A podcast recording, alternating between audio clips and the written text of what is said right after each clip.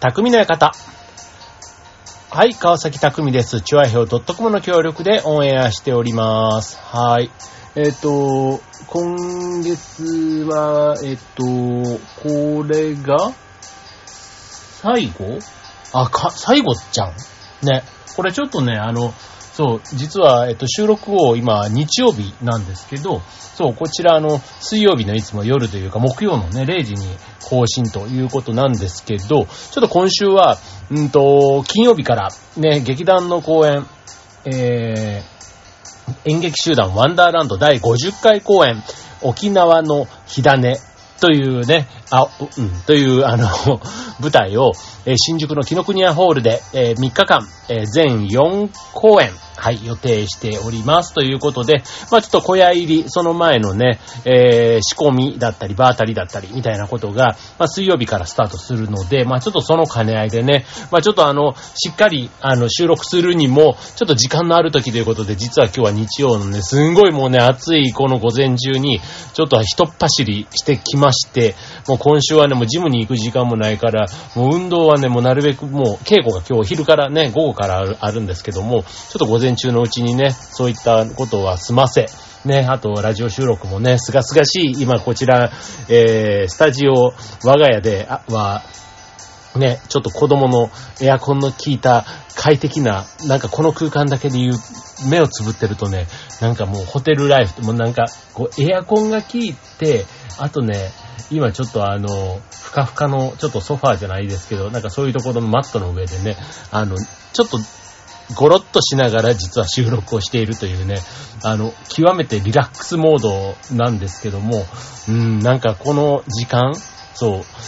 勝手にもうね、ほんともうみんなのね、贅沢と比べたらね、なんてつつましいんだろうなって自分で思うんですけど、本当にもうなんか、あんまりね、お金をかけずに、割と、こう、自己満足的なところでリラックスの気分をね、自分に対してこう、なんか、ね、いい、あの、体だなって思い、どういうこっちゃ？ね。そう。なので、ね、つかの間のね、まあ、稽古に行く前のね、リラックスタイムに、この番組を収録できているというね、この、まあ、良いではないですかと。ね、もう、で、早いもので、ね、今年も、ね、もう6月最後ということなので、もう今年も半分終わりますということで、まあ、いろいろね、こう、世の中でも、こう、上期みたいなことで、まあ、振り返りがね、こう、あったりとか、あと、なんだろう、うんと、総集編とかね、上半期なんちゃら総集編みたいな、ね、なんかそういうことが、こう音楽のね、ランキングとか、なんかね、あったりもしますけども、はい。まあ、えっ、と、月並みにね、この上期のヒット商品っていうのがね、なんかこう、巷では発表されているようなんですね。そう。で、僕もそんなにね、流行り物飛びつく方ではないんですけど、ただ、なんか流行ったものがね、何だったかみたいなところは、うん。まあ自分がね、実際にそれを触れたか触れなかったか、関わりがあったかなかったかはさておき、ね、世の中で流行ったものが、ね、全くこう、なんか自分のこう、知識というかね、ないのも寂しいなと思って、今日はね、えー、そういうことで、えー、2020年上期ヒット商品番付ということでね、ちょっとあの、ご紹介しながら上期を振り返ってみたいと思います。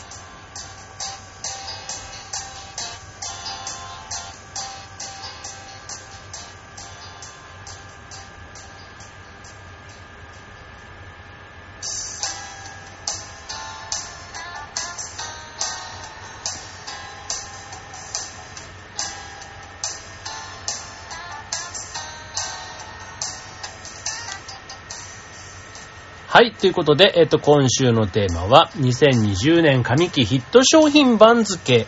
を、まあ、振り返るということでね。はい。えー、なんかね、あの、ヒット商品番付ということなので、あの、相撲の番付表に習って、東と西で、ね、横綱、大関、関脇とね、あの、そういう形でなっているいて、あとは、技能賞とか主勲賞とか、ね、まさにあの、大相撲のね、あの、各場所であるような、まあ、そういったところを習って、えー紹介しているというのが、こちらね、あの、日経 MJ というね、あの、ま、MJ って言ってもあの、あれですよ、松本潤ではなくてね、何の略なんでしょうね。えー、でも日経 MJ、あ、えっ、とね、マーケティングジャーナルですね。マーケティングジャーナルです。はい。というね、あの、でも紹介されておりました。っていうか、こちらの多分ね、新聞が特集的にね、やっている記事なんでしょうけども、はい。まあ、えっ、ー、と、今年のね、上期のヒット商品を振り返っていくというとこで、これあの、下の方からね、まあ、ランキングでそういう意味ではね、えっ、ー、と、東と西、全部で20ぐらい紹介されてるのかなだから40個ぐらいあるんですよ。そう、でもね、全部紹介すると時間がなくなっちゃうので、もういきなり横綱から行きたいと思います。ね、えー、東の横綱、西の横綱ということでね、はい、えー、東の横綱から、えー、値上げ消費。うん。あの、あれですね、値上げがすごかったということで、いろんなものがね、あの、値上げしてる中で、うんと、価格が据え置きにされたプライベートブランド、あの、ね、イオンだとか、セブンイレブンだとか、ね、ああいうところでね、それぞれの、その、イオンブランドのものとかが、割とあの、安くてしかも品質が良いなんていうので、むしろその、イオンのね、PB 商品ファンがいる。ね、セブンもね、確かにね、僕はあの、セブンイレブンの、うんと、サワー？えっ、ー、と、グレープフルーツと、うんと、シークワーサーと、シークワーサーが入ってるのがいいと思うので、あとレモン。ね。それの、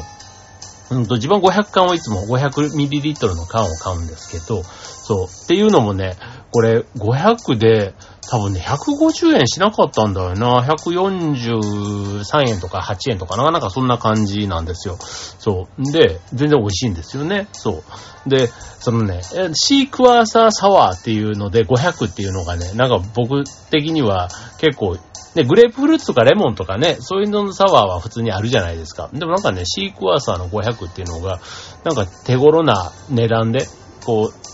ついついね、会社の帰りというか、ふらっと立ち寄った時とかに、あ、これぐらいちょっとご褒美的に一杯ぐらいいいかと思ってね、なんか買っちゃうんですけど、そう、でもやっぱ他のね、いわゆるあのメーカーのね、チューハイとかとサワーとかと比べると、50円ぐらい安いのかなそう。だからね、もしあの、普通のね、ブランドのやつが10円とかもし値上がりしていて、まあ、PB 商品がね、値段据え置きってなったら当然そっちの方にね、手を出しちゃうみたいなね、ところもあるかなと。で、あとはね、その値上げっていうのがきっかけに、まあ、えー、っと、高額品とかね、まあそういったものなんかは早めに買っとこうなんていう動きもあったというのが、東の横綱と。うん、確かになんかニュースとかでもね、よく話題になっていたということで言うとね、うん、そうかって思いますよね。続いて、西の横綱、リベンジ旅行。はい、こちらコロナ禍で見送っていた旅行に踏み切る人が増えたということです。まあ、上期なのでね、あの、ゴールデンウィークがあったということで、まあ、国内旅行者が前年比7割増だったということで、まあ、特にね、遠方への旅行ね、そろそろっていうことで、ただ海外はまだね、早いというか、なんか行きづらいというか、なんか行くのが大変そうみたいなね、ことで行き渋ってる方が国内旅行をね、まあちょっと、ね、まあ羽伸ばしにというかね、まあ家族サービス的なものも含めてね、行ったっていう方、ね、このゴールデンウィーク多かったんじゃないかななんて思いますね。僕もあの、帰省という名のもと、大阪には行きましたけども。はい。まあでもね、もう大阪はね、あのね、実家がそっちの方にあるといいねとか言われるんですけど、ほんとね、行くとこが僕の場合はね、もう親戚んちと墓参りとね、めちゃめちゃ限定的なんですよ。だから、あの、大阪観光と言われるようなとこに、ほぼほぼ行くことがなくって、で、あの、行った時は、例えばね、梅田とか南波とか、ね、そういうあの、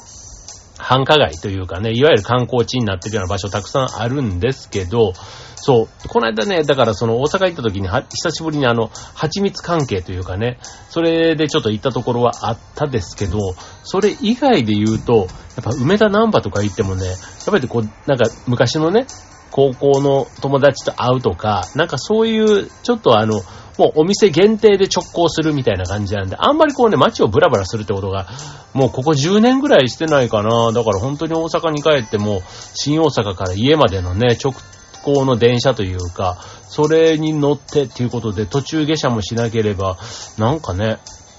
うん、もうちょっとね、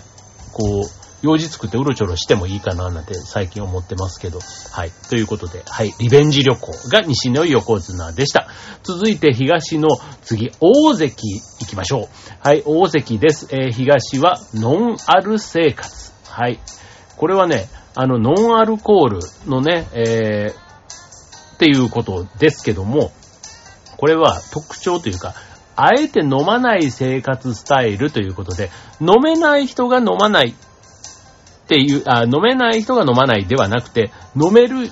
人も飲まない。っていうことで、あえて飲まない生活スタイルということで、えー、ノンアル飲料がすごく前年比でも伸びているということですね。これは何でしょうね、健康志向ってことなのかな？うん。でもね、僕はあの、またこれ自分の話になっちゃうんですけど、あの、ノンアルビールってね、なんか、ちょっと言っちゃなんですけど、出始めた頃ってなんじゃこりゃみたいな感じじゃないですか、ビールファンからするとね。で、でも、こう、飲食店というか、車でね、どっか出かけて、こう、まあ、ファミレスとか入って、ね、やっぱりちょっとね、飲みたいなっていう気分があっても、やっぱ車で行ってるから飲めない。けど、ノンアルだったらまあいいか、みたいなってあるじゃないですか。そう。で、そういうのでね、こう、まあ、口直しというかね、別に、なんか、お茶じゃの物足りないし、ジュースでもない。だから、ね、ちょっと苦味のあるね、ノンアルビールみたいなとかを注文することありますけど、うん、なんかね、それはそれで、こう、口直し的にも悪くないなっていうのと、あと最近のね、ノンアルすごく美味しくなりましたよね。うん。だから、割とね、すごいこう、あってんのかなんかわかんないんですけど、こうね、ビールを最初1本目飲むじゃないですか、普通にね。で、2本目ね、なんかノンアルとかをチェイサー代わりに飲んでても、割とね、なんか満足度がそんなに変わらないっていうね。そう。だから、ちょっとそういう飲み方を僕最近しています。はい。これをまあノンアル生活というのか、ね、ちょっとアルコールでもね、取ってる摂取量もし2本飲んだとしても、1本はアルコール、1本はノンアル。でも、なんか満足度的にはそんなに変わんないんですよね。そう。そんな、あの、飲み方、ちょっと僕は提案してみたいなと思います。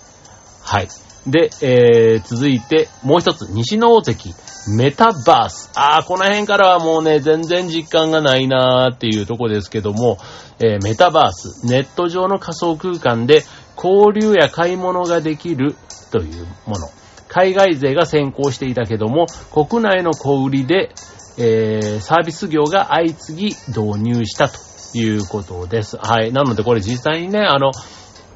実在する、ちょっとなんだっけな、ユニクロみたいな空いた店とかがね、仮想空間の中にあって、まあそこでプラプラしながらこう買い物ができるというね、ほんともうなんかゲームの感覚、ゲーム世代がね、仮想の街に行って、ね、そういった買い物とかコミュニケーションを取りながらっていう、そういう世界。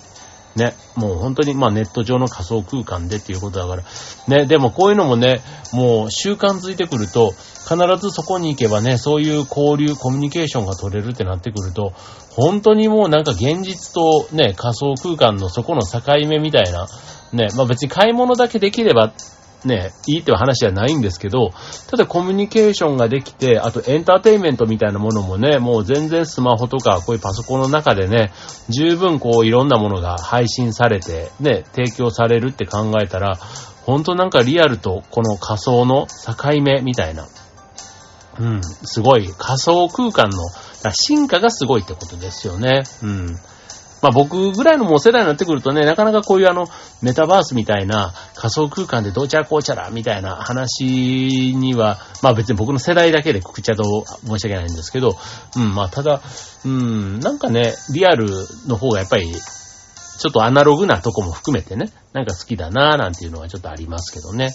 はい。続いて、えー、関分け。もう今日はね、あれですね、もう全部紹介できないから、うんと、東と西の3役だけ紹介しましょう。あと続きはね、ちょっと次回、ね、次回行きましょう。次回も、でもね、これあの、上の3役まで紹介しても割とこう、おーってなるんですけど、それ以外のところも、実はね、あ、聞いたことあるとかね、使ったことないけど、あ、使ってみたかったとかね、なんかそういう意外な、これちょっと中身も紹介しながらね、えー、行きたいと思いますので、ちょっと次回はね、えー、3役以下行きたいと思いますけども、今日ね、じゃあ3役までということで、続いて東の関脇ご紹介します。えー、次世代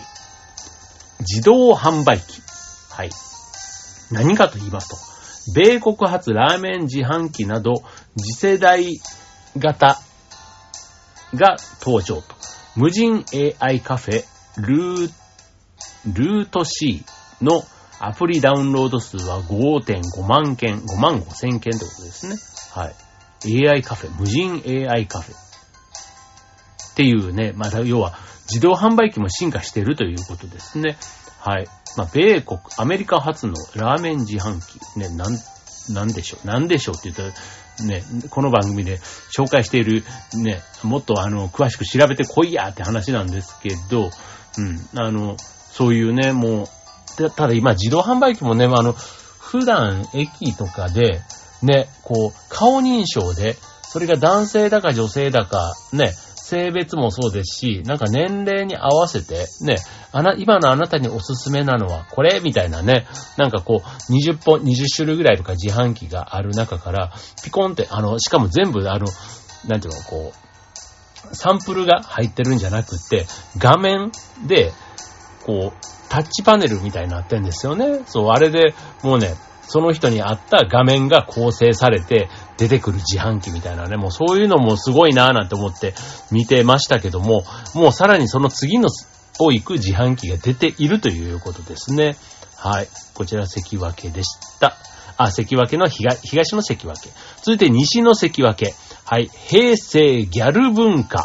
はい。えー、これはもうあれですね、あの、平成がすでに昔になっているとね、ちょっと前まではね、昭和なんて話でしたけど、もうね、平成もね、今令和4年ですけども、ね、平成がもう一昔前になりつつあるというところなんですかね。はい。平成ギャル文化ということで、Z 世代、ね、今のあの若者、ね、Z 世代を中心に人気が再燃していると。厚底やチビティなど、ギャルに人気を博した個性豊かなファッションが再び注目されているということですね。この辺のファッションはね、やっぱりこう、古い時代のものも、こう、物が良いというか質が良いものもたくさんあったりして、特に昭和時代、なんか、お母さんというよりは、おばあちゃんとかの世代の服とかが、今の若い子とかにね、特にまあ女子ですよ。まあ男子というよりは女子ですけど、なんか女の子とかにもね、すごくこう、受けている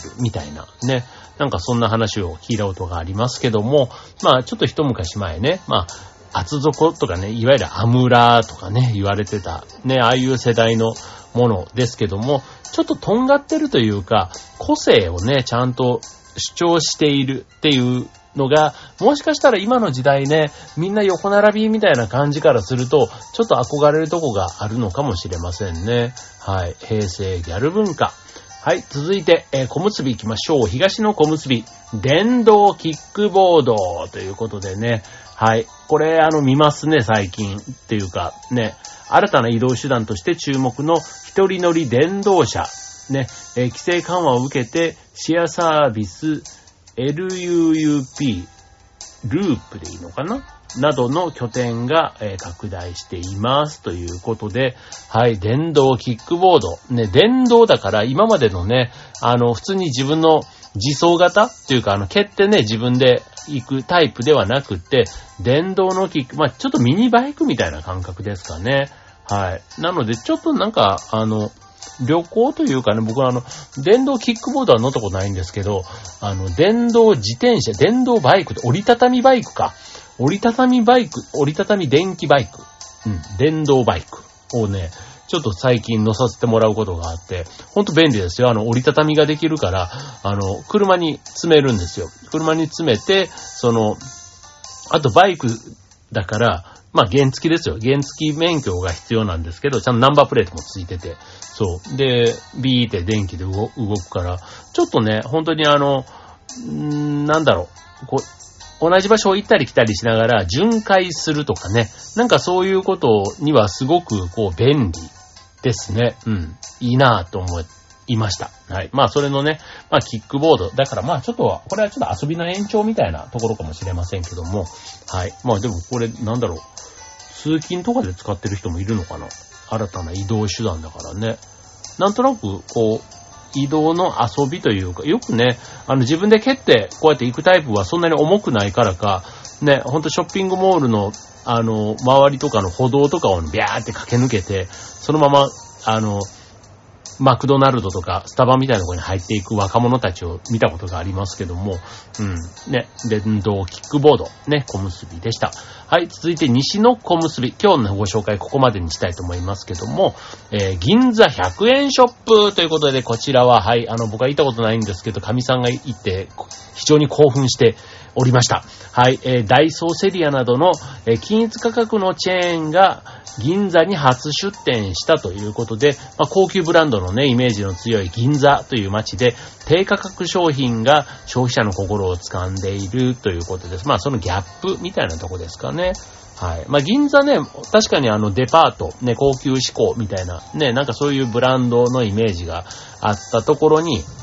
まあ、それこそね、まあ、ユニクロが進出し、ね、なんかそういう、あの、ファストファッションと言われる、ね、H&M だとか、ね、ああいったものも出てたりする中で、まあ、ね、なんかそういう銀座が銀座たるみたいなところがまた、ね、自分たちの世代はもちろんそういう価値観というか、物を買うっていうことに関して、なんか銀座で買ったみたいなね、なんかこう、あるじゃないですか。あるじゃないですか。あるんですよ。そう、銀座っていうね。そう。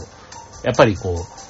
あの別にどこで買っても同じものなのかもしんないんですけど、やっぱり銀座っていうとこのブランド感がね、なんかあるし、こう、おしゃれっていうのかな？ちょっとね、だから子供じゃないんですよ。大人なんですよ。ね、だから渋谷とやっぱり違う、こう、ステータスみたいなのがね、なんかあったりするところに、100円ショップっていうね、またちょっとザ庶民みたいなところのね、がやってくるっていうところのギャップはあるんですけど、ただまあ実際にね、銀座に行くことはまあ、住んでる方はね、本当に、真の銀座の人なのかもしれないんですけど、そうじゃない、まあ、普通に銀座のね、銀ブラ、ね、買い物とか食事とか楽しむ方は、別に銀座に住んでいなくて、普段は多分100円ショップも行ってたりすること考えると、まあ、銀座にね、こういったお店があること自体は非常に便利ですよね。まあ、行ったついでに高いものも買うけど、ね、なんかそういう安いものもね、手に入るし、意外とね、これあの、100円と言いつつも、100円だけじゃないんですよね。そう、あの1000円のものとかも中には売ってたり、500円とかね、割とあって、そうするとあの、まあ、いわゆるあの日用品、雑貨とか買うんだったら全然この100円ショップのね、300円、500円、1000円みたいな価格帯の中で、うん、なんか済ませられるものもたくさんあるし、まあそれはそれでね、いい買い物って感じるんだったらね、まあ、まあ利用しない手はないのかなっていうふうには思います。はい。まあこういうのもね、あの、今までだったら点々とバラバラでなってたところが一気にね、こう、あの、集まってるっていう意味では、なんか買い回りというかね、なんかその辺のショッピングの感覚としても行って楽しい場所なんだろうな、なんていうふうに思います。はい、ということでね、えー、今日はね、ヒット番付3役までご紹介いたしました。ね、あの、続きね、まだまだね、実はあの、なんか意外と、あの、今日ご紹介したところまでは、メタバースと自動販売機次世代の電動キックボード。うん、まあまあまあまあまあ、なんか、馴染みはないものは確かにありましたけども、まあ別に平成ギャル文化も馴染みはないんですけど、あの、馴染みがないですけど、割となんか、あ、全くこう、ついていけない話題ではなかったかな、みたいなとこでしたけども、今度ね、さらにそのから下の方になってくると、うん、やっぱりね、そこそこのね、前頭以下みたいなところになってくると、うん、ちょっとあの、興味があるけど、うん、まだなんか食べたこと、体験したことがないな、みたいなものがたくさんあるので、まあ、ただね、紙機のヒット商品ということですので、はい、皆さんにね、ぜひちょっとご紹介したいなと思います。ちょっと次回はね、もうちょっと駆け足でご紹介したいと思います。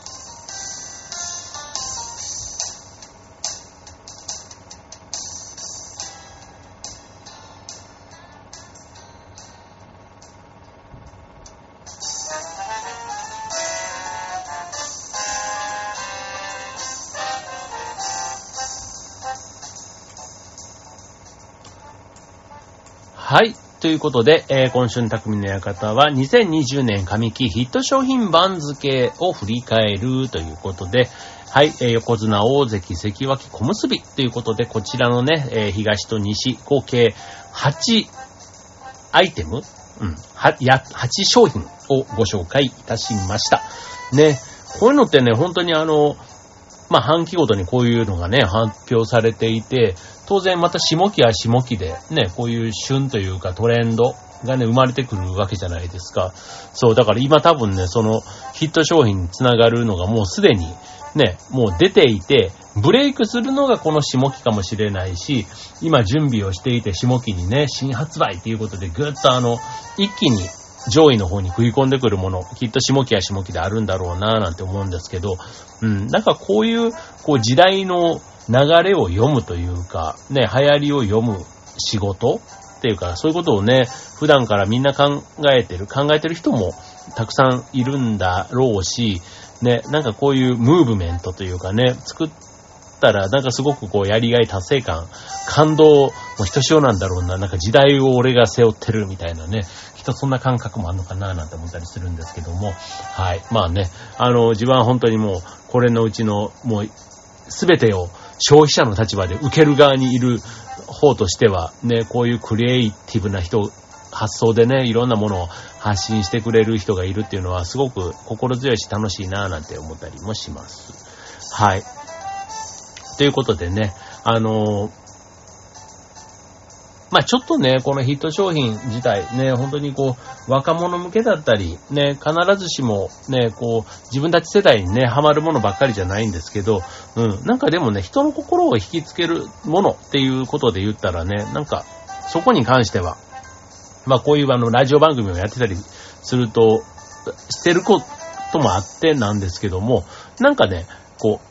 感度というか、アンテナはなんか貼っときたいなぁなんて思ってね、ついついこういう記事があると目がいってしまうのでございましたということで。はい。ということでまたね、ちょっと来週も、えっ、ー、と、今度来週はね、えっ、ー、と、本番がもう